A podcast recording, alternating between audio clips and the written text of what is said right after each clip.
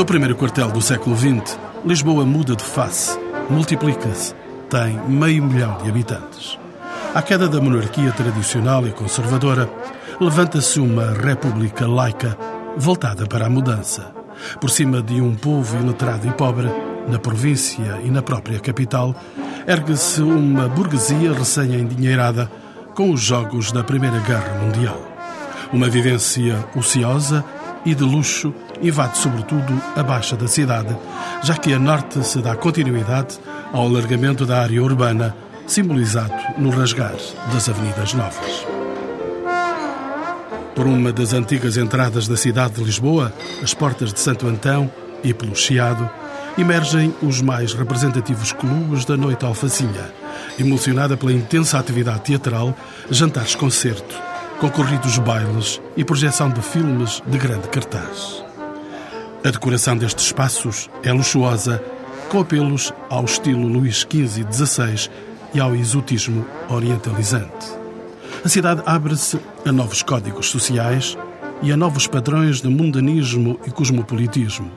Dos negócios aos jogos de azar, da moda à prostituição, Lisboa ousa passar para dentro de um modernismo em guerra aberta com uma sociedade de costumes tradicionais. Para observar esta realidade, trazida pelos ventos do primeiro conflito mundial do século XX, convidamos três investigadores destes espaços de requinte. Manuel Vilaverde, com doutoramento na Califórnia em História da Arquitetura. Anísio Franco, historiador de arte e técnico do Museu de Arte Antiga em Lisboa. E Rui Afonso Santos, historiador de arte e do design em Portugal. É ele que peço para me definir estes espaços de prazer na cidade, na segunda década do século XX.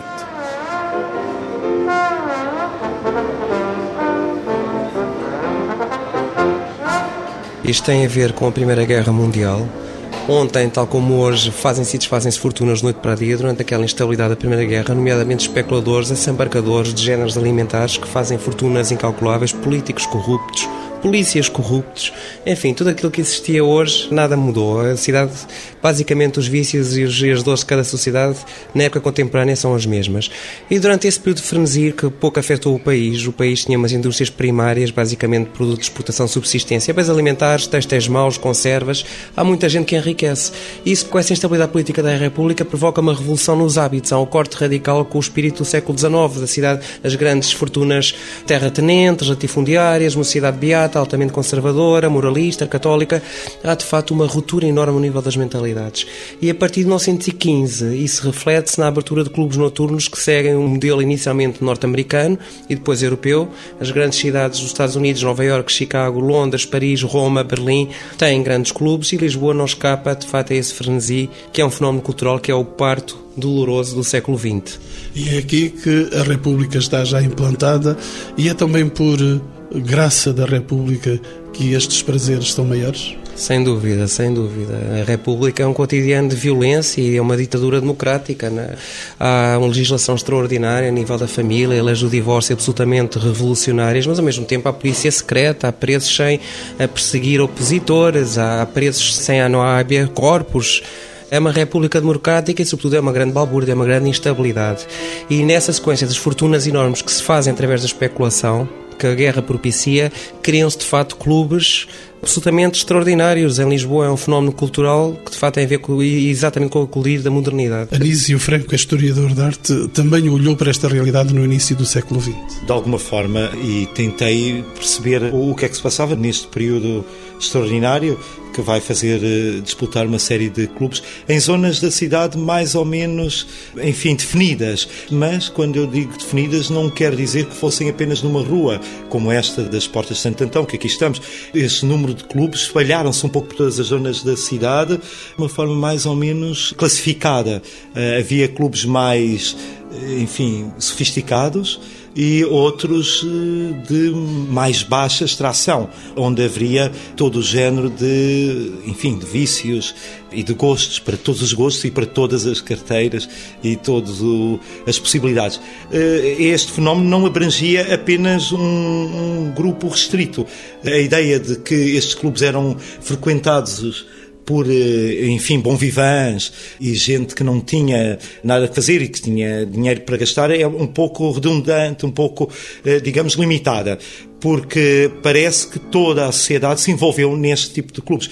Quando nós hoje falamos em clubes e cabarés, pensamos, na, enfim, nos vícios, não era bem essa a realidade. Qualquer menina de família poderia frequentar estes clubes e muitos casamentos fizeram aqui, nestes meios. Não havia outros de, enfim, de estratos mais baixos, mas não era generalizado digamos. Manuel Vilaverde, este é um lugar, é um espaço, é um campo de investigação sua. Sim, eu, eu, estudei sobretudo os clubes que surgiram durante a Primeira Guerra Mundial numa zona muito localizada da cidade, que é precisamente esta Rua das Portas de Santo Antão, e que eu acho uh, que revela um aspecto muito curioso do processo de modernização da cidade, que uh, numa altura em que se produziam uh, avenidas, quer dizer, a Avenida da Liberdade tinha sido aberta no final do século XIX, em 1879, depois as avenidas novas, e de facto os grandes espaços de sociabilidade lisboeta não surgiam nesses novos espaços modernos, nessas avenidas que iam sendo rasgadas, iam surgindo na cidade antiga, no tecido tradicional da cidade, e nomeadamente nestas vias estruturais antigas, velhas. E isso é um fenómeno muito curioso, de facto. Um pouco a esconder-se? Um pouco a esconder-se, evidentemente, porque provavelmente era uma sociedade que ainda não estava preparada para expor determinado tipo de práticas de sociabilidade. Portanto, considerava-se ainda que o lazer poderia ser algo pecaminoso que devia estar escondido. Por outro lado, parece-me que houve também um, um medo atávico de investir em zonas novas da cidade. Aliás, resta só dizer que quando o cinema Tivoli abriu na Avenida da Liberdade em 1925, toda a imprensa dizia que era muito arriscado e que iria à falência sem dúvida, porque era longíssimo do centro. Portanto, considerava-se que toda a expansão era muito longe. E, eh, pronto, e esse atavismo da burguesia lisboeta às zonas ancestrais, não é? De, de sociabilidade manteve-se. Manteve Mas não tinha chegado ainda ao metro, os grandes meios de comunicação ainda não estavam estabelecidos. Nada, havia, quer dizer, havia já os elétricos, não é? Desde o princípio do século. Mas de facto, não, havia já um sistema de transportes, de alguma maneira. Mas os espaços de sociabilidade mantiveram-se aqui. E realmente esta rua é muito curiosa porque ia concentrando uma série de espaços muito importantes para a noite. Não só o Coliseu, que abriu em 1990, depois o, o Politeama em 1913 e depois estes clubes, o Palace, onde hoje está a Associação Comercial, aqui o Majestic na Casa do Alentejo e depois o Bristol Club em 1925. A que tipo de prazer eh, ou invasões nos referimos nesta época, Rui Afonso Santos? Tem a ver também com a contemporaneidade, a inclusão da contemporaneidade, o lazer como indústria, é algo que aparece precisamente durante a Primeira Guerra Mundial nos Estados Unidos e que rapidamente é exportado para as principais capitais europeias. Mais uma indústria. Mais uma indústria. Até aí no século XIX não existe, de facto, uma indústria do lazer. As pessoas vivem para trabalhar e morrer. E com a Primeira Guerra, pela primeira vez, surge uma indústria do lazer, que hoje é uma indústria poderosa, é um poderoso motor da economia, não é? Que se estende a variedíssimos ramos.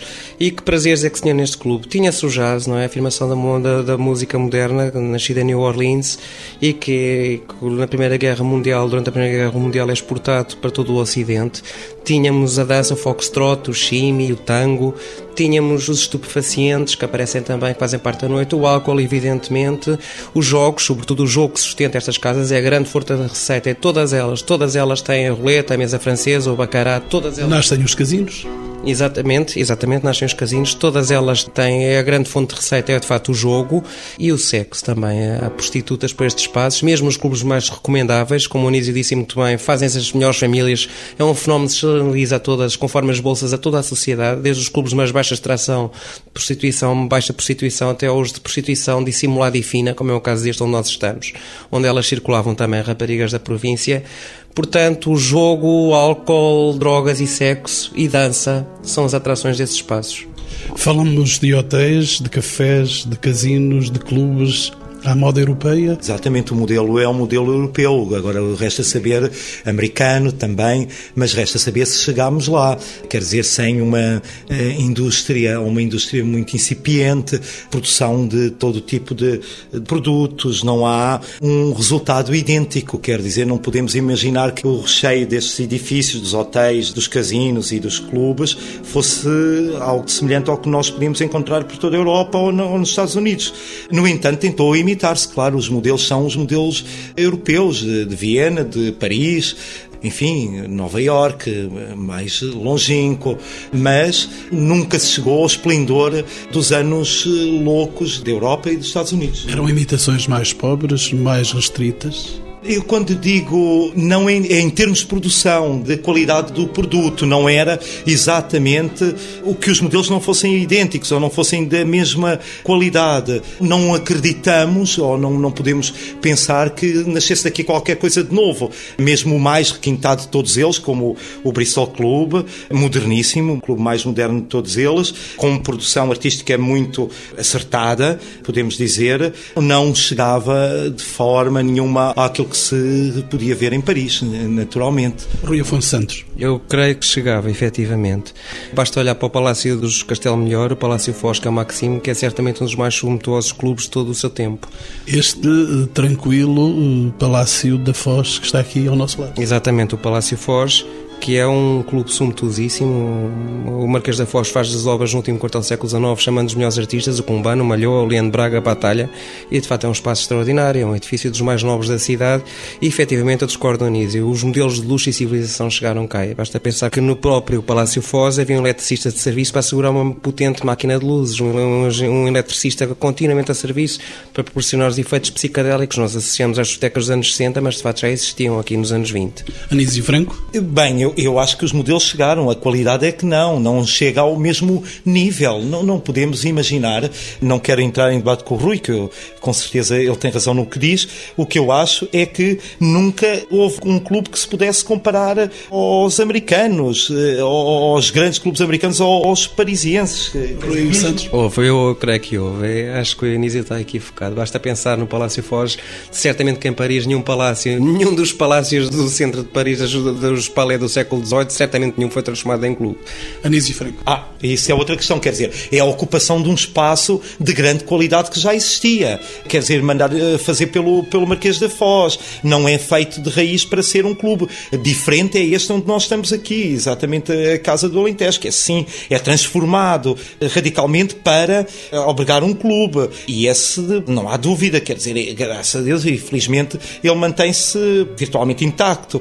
Mas o, no caso do Palácio Foz, tirando obviamente a, a, tecnologia, a nova tecnologia e todos esses aspectos que o Rui falou, por exemplo, a máquina, as máquinas de luzes que foram instaladas propositadamente para o clube, o que lá estava era a, era a boiserie e todo o trabalho que o Marquês da Foz tinha encomendado e essa sem dúvida do melhor, quer dizer, não, não há dúvida, era o, o mais belo espaço do final do século XIX eh, em Lisboa, isso não resta dúvida nenhuma.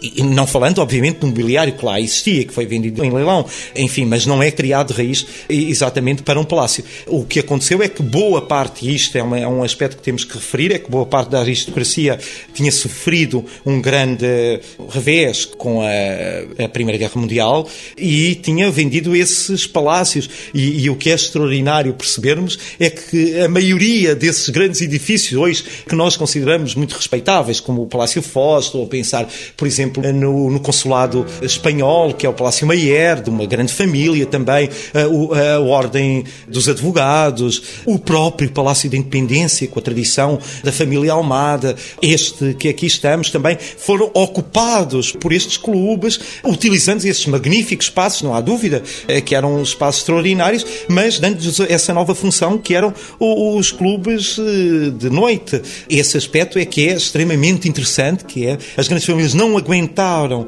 o embate do fim da aristocracia, que constituiu exatamente, eh, que, enfim, foi dilapidada com a Primeira Guerra Mundial e venderam, alugaram, fizeram render esses espaços e, naturalmente, os empresários do prazer souberam muito bem ocupar esses espaços. Manuel Vilaverde Cabral, estes espaços da cidade revelaram-se de uma dinâmica social na própria cidade?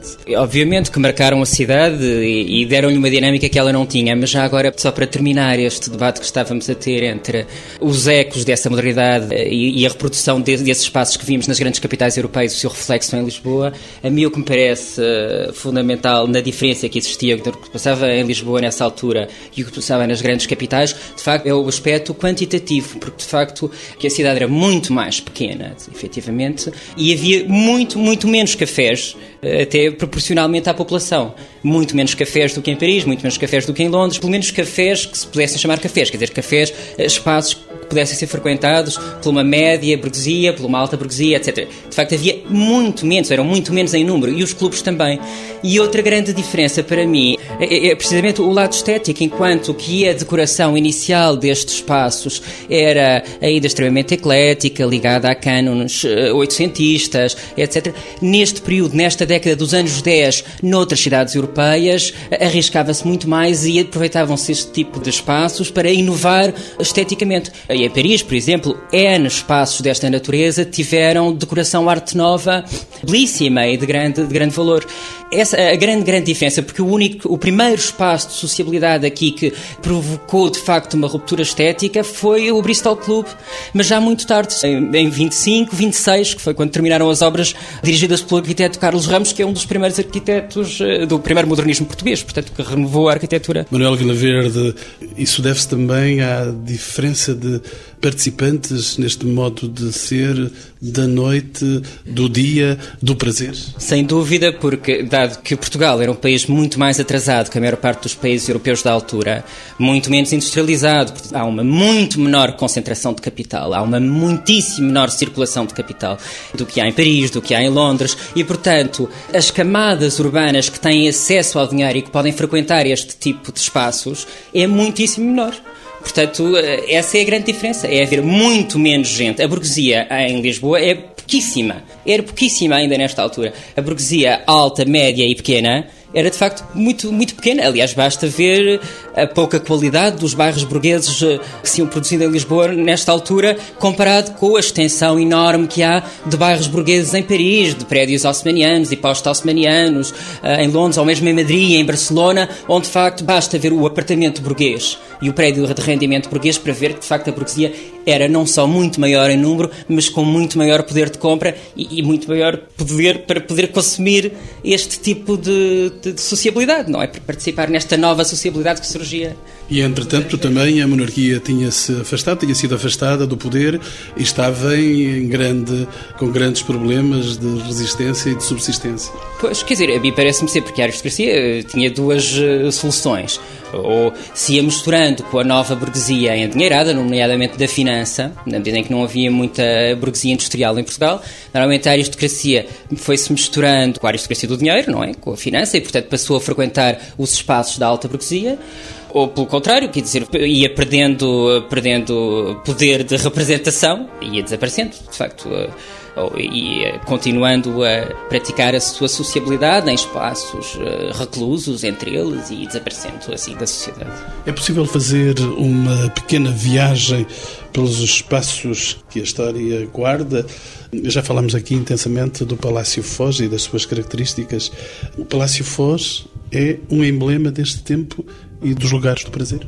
É, é, porventura, o mais luxuoso de todos os clubes, não é? Quando o edifício, o imóvel luxuosíssimo, como ainda hoje pode ver, transformado em clube, é o maior de todos os clubes, é o mais luxuoso de todos os clubes e é, sem dúvida, um símbolo deste prazer e deste frenesi deste desejo de viver intensamente, tem a ver também com a própria Primeira Guerra. As pessoas, de repente, todo um otimismo herdado do século XVIII, desde o Iluminismo, que o progresso conduziria a uma felicidade cada vez maior e acessível a todos, conduziram, na verdade, a hecatombe e ao morticínio em massa, uma indústria da guerra como nunca se tinha visto. E, portanto, isso afeta o moral das pessoas também. As pessoas querem viver o presente com o máximo de prazer possível no momento de crise.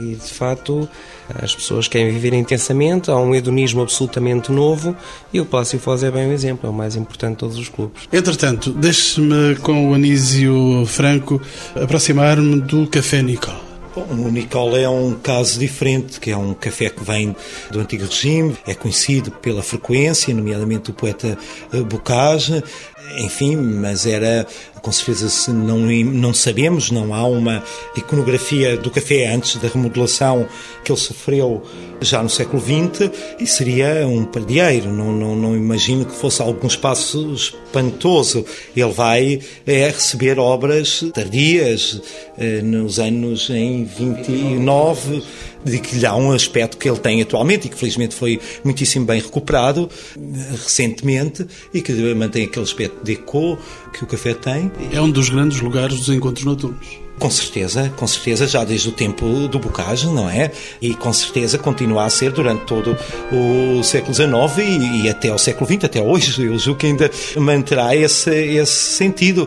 Mas não era, não era o único. Naturalmente, o Rocio, hoje nós uh, dedicamos alguma atenção ao Nicola, porque ele uh, tem essa tradição uh, ligada ao, ao Bocage, mas todo o Rocio era um centro de frequência de, de cafés. Era, aliás, o grande centro de botequins e cafés que se foram desenvolvendo ali à volta da grande praça, que inicialmente era uma praça para chapeleiros, não era naturalmente para cafés. Depois a civilização é que vai transformar aquilo num espaço aberto para a rua que Lisboa merecia muito mais, porque é uma cidade com sol, com a possibilidade de desenvolver este tipo de, de cafés, de estabelecimentos comerciais. E Afonso Santos. Isso tem a ver com outro fenómeno. Tem a ver que logo após o golpe de Estado, 28, a Revolução de Maio de 26, cerca de um ano depois, em 1927, o Salazar, moralista e querendo pôr ordem na sua campanha de moralização, lança um decreto-lei que condiciona o jogo fortemente que extingue os clubes. Foi o fim de todos estes clubes, foi logo em 1927. Foi a grande machadada que eles levaram e condiciona o jogo a duas, duas zonas de jogo permanente, a Madeira e o Estoril,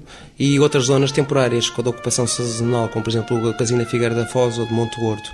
Quando os clubes levaram uma machadada, os cafés, digamos, substituem-se aos clubes, porque fechavam até os anos 60 a desertificação e a terceirização, quando foram quase todos destruídos, os grandes cafés que Lisboa teve, que foram muitos. Quando foram todos destruídos, até os anos 60, os cafés fechavam às 4 da manhã, as pessoas iam jantar, o Cassiano Branco trabalhava até às 4 da manhã no café, no café no Chave de Ouro.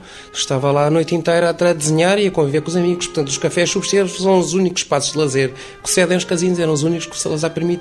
Anísio Franco, o Hotel Bragança.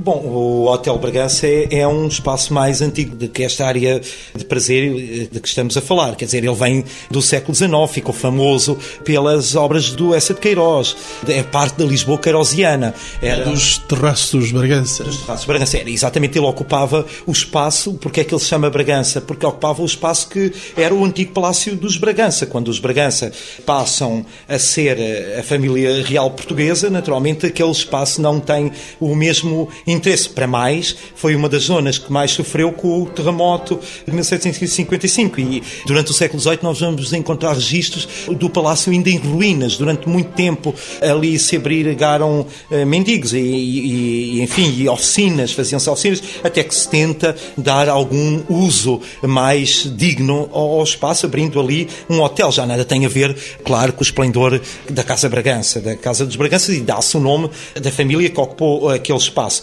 era o mais luxuoso que nós uh, podíamos encontrar no, no, final do século XIX, em termos de, de hotéis. Tinha uma vista extraordinária que ainda hoje tem e que espero que algum dia se retome. Seria ótimo que fosse ocupado novamente com um hotel, mas era onde se poderia instalar uh, alguém que viesse de fora com alguma dignidade. Depois destes lugares emblemáticos, já citamos, há espaços mais alongados por onde perpassam os prazeres o Chiado, o Bairro Alto. Estes são lugares de privilégios do prazer? Bem, na altura para a qual estamos a falar, de facto, o prazer, esse tipo de prazer, não é? Esse prazer de uma certa elite concentrava-se nesta zona, aqui dos restauradores, das Portas de Santo Antão, Rocio e o Chiado, esta área.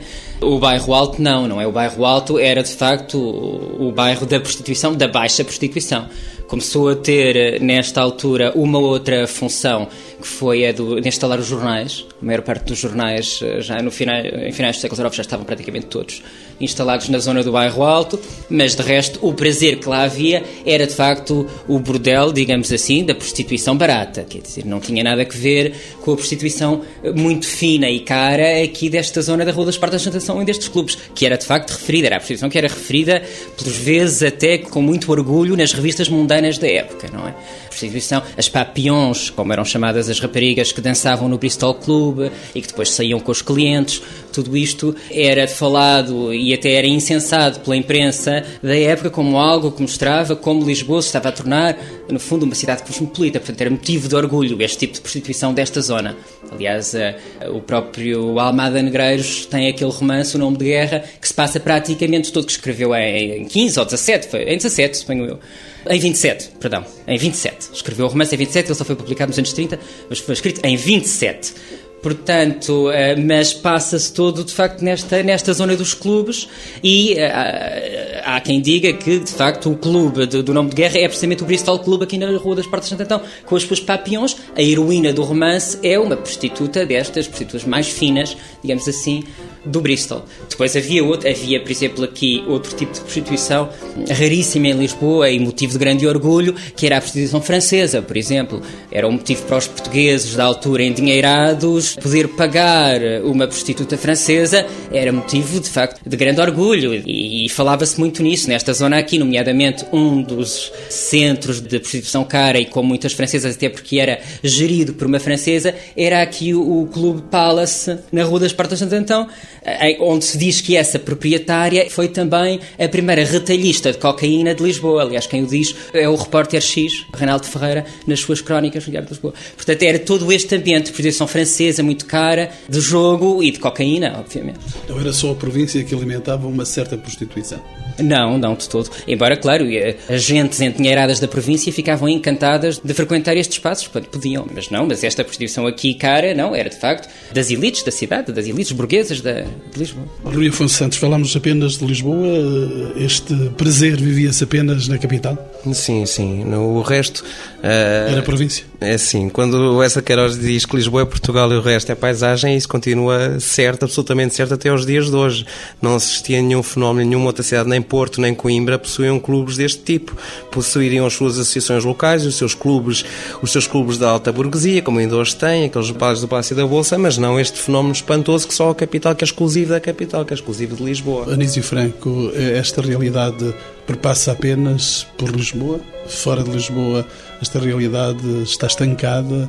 Não há imaginação nem criatividade fora da, da, capital. Não sei se é bem assim, quer dizer, posto nesse sentido, com certeza não. não há com certeza outros espaços pelo país fora, onde há jovens, há, há criatividade, com certeza.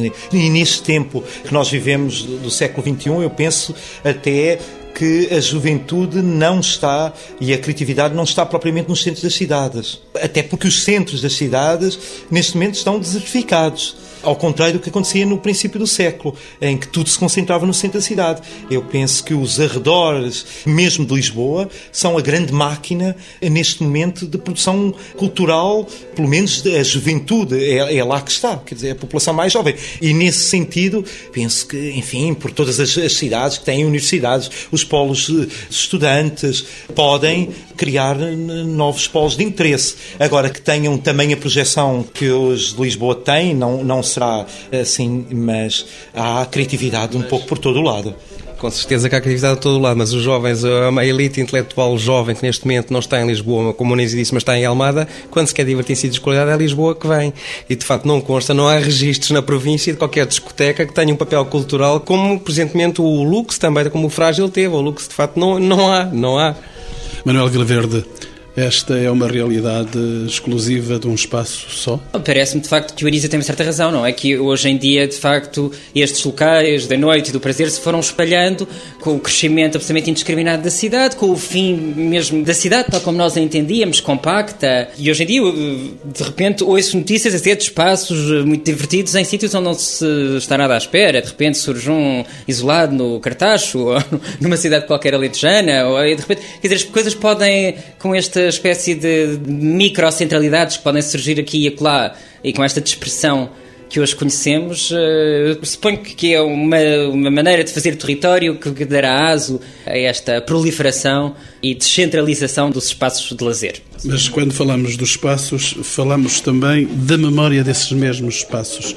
Há memória guardada na cidade uh, destes lugares? Lamentavelmente, o único espaço que ainda guardará alguma dessas memórias é exatamente este onde estamos. É a Casa do Alentejo. Todos os outros, o Rui ainda há bocado falava no, no Palácio Foz, eh, com razão, há ainda algum revestimento, mas nada dessa memória resta. A abadia, na parte de baixo do Palácio Foz, fechada ao público, não, não é acessível. Um ou outro café que mantém essa memória, mas se algum de nós quiser percorrer estes espaços, tem que fazer uma espécie de arqueologia e ainda por cima uma arqueologia de algo, de um fenómeno tão recente. Vamos encontrar a porta do Bristol Club. Para quem não saiba, o Bristol Club é o Benfica, é a sede do Sport Lisboa e Benfica. Alguns elementos artísticos que sobraram no clube da Francesa, que são os baixos relevos do Simões, da Almeida Sobrinho, com bacantes que dançam nas paredes e, enfim, ficamos por aí, porque o, o Palácio Mayer hoje é o Consulado eh, de Espanha, terá algum revestimento mais ou menos antigo. Do Parque Mayer já não se fala, obviamente não é o assunto que nos traz aqui.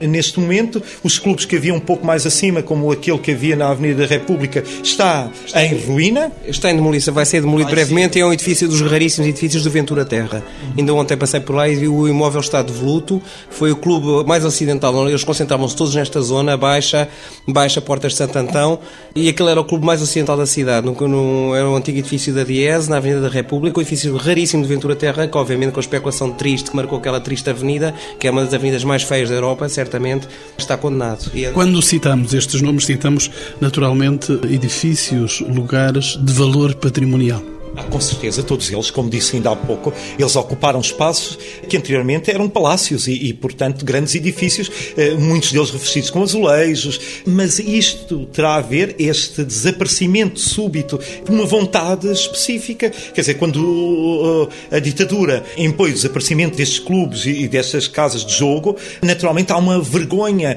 que envolve todos esses espaços e há um apagar sistemático dessas memórias, tirando aqui a Casa do Alentejo que é ocupado exatamente como um clube de alentejanos e por isso conservaram. Por exemplo, o palácio onde é hoje a Ordem dos Advogados resta apenas um teto onde nós vemos figuras de anjos, de corubins que lançam cornucópias ávidas de fortuna, de onde caem moedas e, e, e esses anjos de olhos arregalados tentam apanhar as moedas, mas é apenas o teto que resta. Tudo o resto desapareceu. Quer dizer, o mobiliário que foi criado as mesas de jogo e mesmo os gabinetes escondidos, todos estes clubes tinham, onde, onde estamos neste momento, exatamente, com um gabinete de recuo, reservados. reservados. Nada disso, obviamente, resta, porque era preciso escondê-los, era preciso fazê-los desaparecer. Um património que não vai morrer na capital, o património do prazer teve nomes, deixou ficar na história nomes de, de, arquitetos, de decoradores, de gente que esteve por dentro da beleza desses lugares. Começar por este, a Casa do Alentejo, antigo clube monumental, majestic monumento, depois monumental, foi construído pelo arquiteto mal conhecido ainda, mas que foi um visionário, o, Silva Júnior, um homem que falava com a Atlântida, acreditava na Atlântida, falava com os extraterrestres e que deixou este espaço qualificadíssimo, uma espécie de recapitulação, todos os estilos decorativos então em, vaga, em voga, o neo-árabe, Arte Nova, Luís XV, Luís XVI e contou com a colaboração plástica do Domingos Costa e do Bem-vindo Ceia na, na, na, decoração, o Bristol Clube, que foi promovido por mecenas, o Mário Freitas Ribeiro, o único mecena dos modernistas, ele pagava a contemporânea que foi entregue, como disse o Manuel Vila Verde, ao, ao, ao, arquiteto Carlos Ramos. Não era um grande arquiteto, mas ali deixou, de facto nunca foi muito bom, mas ali terá deixado uma das suas obras-primas infelizmente destruídas. Não só o arquiteto Carlos Ramos, que desenhou num gosto Art Deco, como todos os pintores modernistas que lá colaboraram, António Soares, o Eduardo Viana, o Almada Negreiros, o Guilherme Felipe, o Canto da Maia, o Leopoldo Almeida, todos eles contribuíram com obras de cunhar Deco para o interior. Depois há um hiato, o Salazar proibiu os clubes, apenas no Casino Estoril teve um belíssimo projeto dos anos 30 de um arquiteto francês e decorador Fité, hoje lá subsiste atrás daquele barracão medonho, que é o Hotel Casano Estoril, subsiste lá um, um, grande edifício de grande qualidade arquitetónica, do Gostar Deco, e depois há um iate enorme, tendo o Casino Estoril dos anos 30, até que finalmente é o Manuel Reis, com as suas decorações efêmeras e todos entregues aos melhores artistas do momento, que são nomes referenciais da nossa pós-modernidade, o Pedro Cabrita Reis, a Maria Garcia Nunes, o Fernando Salvador, o Francisco Rocha, que promovem as suas decorações efêmeras e que foi um fenómeno cultural importantíssimo a todos os aspectos, e atualmente é o Lux, não é? Com performances, obras de artistas, o restaurante Bica do Sapato, também do Manuel Reis, também com o projeto da Maria da Garcia no Fernando Salvador e com exposição de obras, como por exemplo do Vasco Araújo ou do João Pedro Val, que continuam artistas visuais, continuam a colaborar com arquitetos e empreendedores como Manuel Reis é. E de facto eu peço ao Presidente da Câmara que em vez de tentar limitar os horários do bairro Alto, até porque a maior parte da população que lá vive, e aquilo eu já lá vivia, era uma miséria absoluta, não é? Ainda, ainda há muita gente pobre, prostituta, prostitutas, as filhas de prostitutas, mas que vivem precisamente o seu modo de vida. A restauração, os restaurantes, os bares são, são de facto o meio de recuperar aquela cidade e são o modo de vida de muita daquela gente que lá vive, que certamente não se queixa. E espero que o António Costa, se quiser recuperar um intendente, que arranje um empresário empreendedor que quer investir num excelente arquiteto e decoradores. Que pena o Manuel Reis já está soberbado de trabalho, senão certamente seria excelente para nós que ele abrisse uma discoteca, um espaço a lazer, um restaurante de grande qualidade no, no desqualificadíssimo intendente.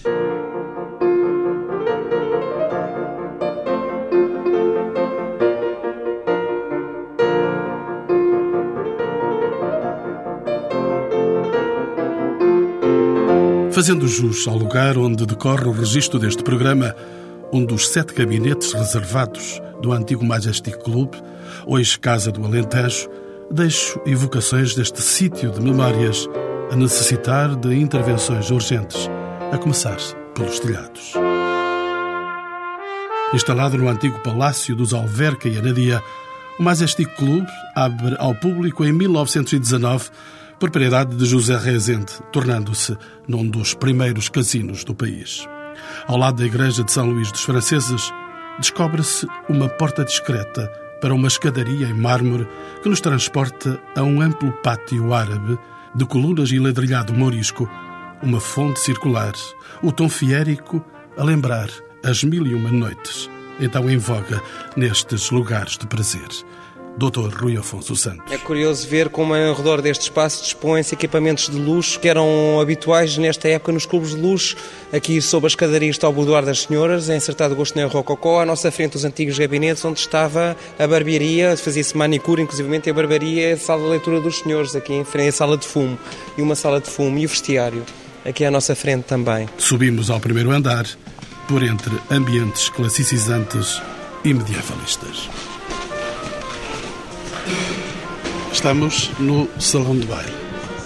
O Salão de Baile é, é feito em estilização do Luís XV XVI, com estoques arte nova. As pinturas são do Bem-vindo Ceia. E é curioso ver o pano de boca, a estrutura do palco, toda ela com gosto de arte nova. Portanto, é um gosto ecletismo, fim de século, que se prolonga por estes anos, princípio do século XX. Digamos, todos os estilos decorativos então em voga, o neo-árabe, o neo-manuelino, o Luís XV, o Luís XVI, o neo-rococó, são todos recapitulados neste interior extraordinário.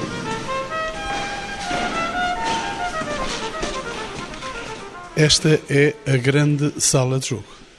Pois. Manel Vila Verde. O que eu considero mais interessante na decoração desta sala de jogo é o trabalho do pintor-decorador Domingos Costa e, sobretudo, o medalhão central do teto que representa, que é uma alegoria à fortuna, portanto é um tema clássico, em que está uma mulher alegórica e que, que, que segura uma cronocópia da abundância só que, que, normalmente na representação clássica deixa normalmente cair frutos.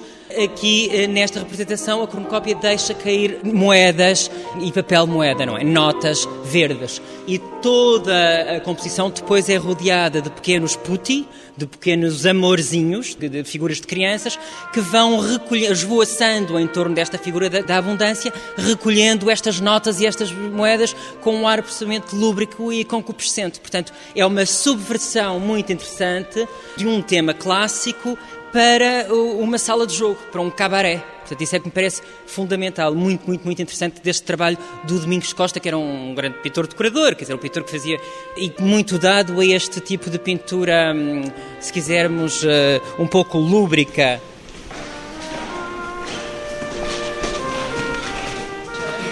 E passamos para a sala dos Lusíadas, o encanto de toda esta pintura, aqui, Anísio? reside uh, nos azulejos, nos azulejos do, do Jorge Colasso, que inventou uma nova técnica de azulejaria que, dando um ar de que os azulejos são pintados sobre tela. Ele tenta fazer a comunhão da grande tradição azulejar portuguesa com a própria pintura, portanto, elevando, dando um estatuto novo à própria azulejaria, dá-lhe uma rugosidade aos azulejos que lembram tela. Aqui estamos na, na sala dos Lusíadas porque ele representou cada um dos cantos dos Lusíadas em cenas historicistas, historicizadas, ao lado uma outra sala também, cujos azulejos são da autoria de Jorge Colasso. também aqui usando a mesma técnica eh, em que os azulejos parecem ter a rugosidade da tela, mas desta vez já numa grande homenagem à vida rural e em particular ao Alentejo e aos prazeres da vida rural. Jogos de cartas, as mesas ainda estão aqui. O Jorge Colasso provavelmente é o autor desta decoração, ele era decorador de interiores também, é toda neomanuelina, que é um estilo, é um homem de um gosto perfeitamente oitocentista, que estudou com o Cormon em Paris. E de facto esta decoração é certamente dele, todo este projeto. O desenho dos, dos candeeiros, das mesas de jogo, todos em gosto neomelina, em ferro lustre, os azulejos que imitam tela, como o Anísio disse, uma técnica que ele inventou com cenas de caça, e sobretudo as sobreportas, todas em gosto manuelino, um projeto que é certamente da, da sua autoria. Descemos então.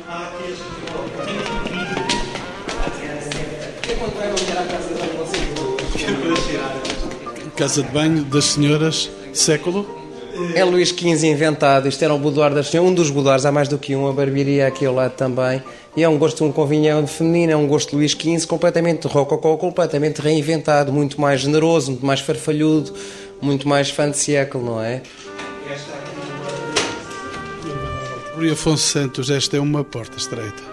É uma porta estreita porque é a zona dos reservados, como todos os clubes tinham. O Maxime também tinha, o Clube Meyer também tinha os gabinetes reservados que se podiam alugar para uma ceia com uma menina ou para sexo, evidentemente, daí serem reservados. Todos eles, aliás, com excelentes cuidados decorativos. É engraçado ver que um deles aqui até tem um gosto sionista, relativamente raro no Portugal do início do século, outro é mais Luís XV, outro é Arde Nova, portanto, cada, cada gabinete tem uma decoração diferente. Anísio? Não, é, é uma beleza, neste caso podia-se aplicar até sedas nas paredes, porque o, espaço era mais reservado e, portanto, aqui podia-se escolher materiais de melhor qualidade. Este tem um gosto, enfim, é, é algo eclético, mas, mas a apontar para a arte nova, com uma barra de flores pintadas à mão, enfim, um espaço que não é habitual pelo seu requinte, que não, não existem já muitos na cidade de Lisboa. Eh, mais à frente podemos encontrar um, do, um outro desses espaços de gosto neo-império, com bronzes aplicados em madeiras raras, e um desses pequenos gabinetes eh, reserva-nos ainda uma surpresa com um belíssimo celhar de azulejos de meados do século XVIII, com cenas de caça que pertenciam com certeza ao antigo Palácio do Zanadia. Manuel Vilaverde, esta é uma casa que não se pode perder. De modo algum. Esta Mas corre é alguns riscos. Corre, corre, não. É uma, é uma casa que precisa de todo o tipo de incentivos, tanto uh, públicos como privados, eventualmente. Quer dizer, isto tem, tem que captar uh, verbas para a sua reabilitação. Porque tem um valor incalculável e há, de facto, alguns, uh, alguns aspectos com muito interesse que estão, que estão eventualmente em risco. Portanto, é de facto muito importante que se atente neste espaço.